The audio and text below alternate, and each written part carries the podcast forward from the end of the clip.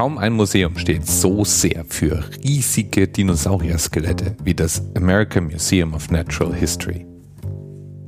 Und als Episode aufgenommen habe ich dieses Museum, weil ich einen Artikel gefunden hatte, der meinte, hey, das Museum wird 139 Jahre alt, Gratulation.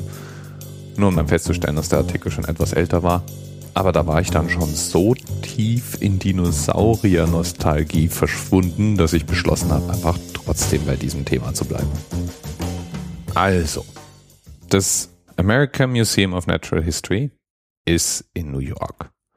Und eigentlich wurde es 1869 eröffnet. Damals allerdings erstmal in einer temporären Lokation. So richtig und final, da wo es auch heute untergebracht ist, am Manhattan Square, wurde es 1877 eröffnet, in Gegenwart von Präsident Rutherford B. Hayes. Ein Präsident, den eigentlich heutzutage niemand mehr kennt. Er war eigentlich so ein Nachkriegspräsident, der nach dem Bürgerkrieg mehr oder weniger die Aufgabe hatte, alles wieder zusammenzubringen und das Vertrauen in die US-Präsidentschaft wiederherzustellen. Irgendwie lustig fand ich ja, dass ich bei der Gelegenheit dann auch noch rausgefunden habe, dass es detaillierte Rankings aller US-Präsidenten gibt und auf der Wikipedia sich eine Seite findet, wo man die miteinander vergleichen und gegeneinander aufranken kann. Und dieser spezielle Präsident war durch und durch mittelmäßig. Der landet im unteren Mittelfeld, egal welches Ranking man denn nun nimmt.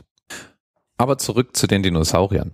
Der erste Dinosaurier stand in diesem Museum erst 1927. Das ist 50 Jahre nach der eigentlichen Eröffnung dieser Halle. Und einer der Gründe dafür könnte gewesen sein, dass Dinosaurier in der Wahrnehmung der Forscher zwar schon etwas länger existierten, aber erst 1842 von dem Amateurpaläontologen William Buckland äh, beschrieben und von Richard Owen entsprechend eingeordnet wurden. Dinosaurierfunde gab es hingegen schon länger. Die erste formelle Beschreibung, die wir heute kennen, stammt immerhin schon aus dem Jahr 1677. Aber auch Beschreibungen von Knochenfunden aus China aus noch viel früherer Zeit legt nahe, dass das, was man damals für Drachenfunde gehalten hat, natürlich auch Dinosaurierknochen gewesen sein dürften. So richtig Dinosaurierbegeisterung entstand dann allerdings später. Im Jahr 1858 wurde nämlich das allererste vollständige Dinosaurier-Skelett in Nordamerika entdeckt. Und dieses Dinosaurier-Skelett wurde dann als so eine Art riesiger, auf vier Beinen laufender Varan beschrieben und löste eine regelrechte Dinosauriermanie aus.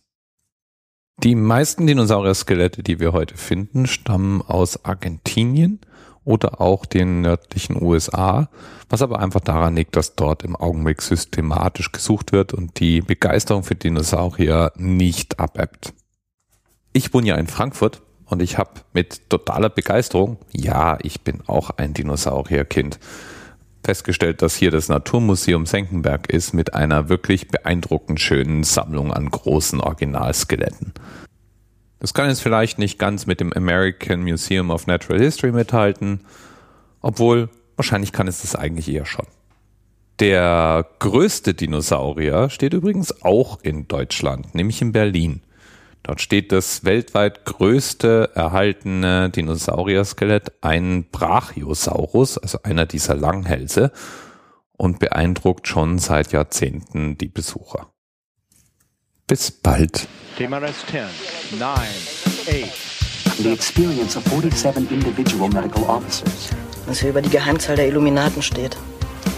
Und die 23. Und die 5. Wieso die 5? Die 5 ist die Quersumme von der 23.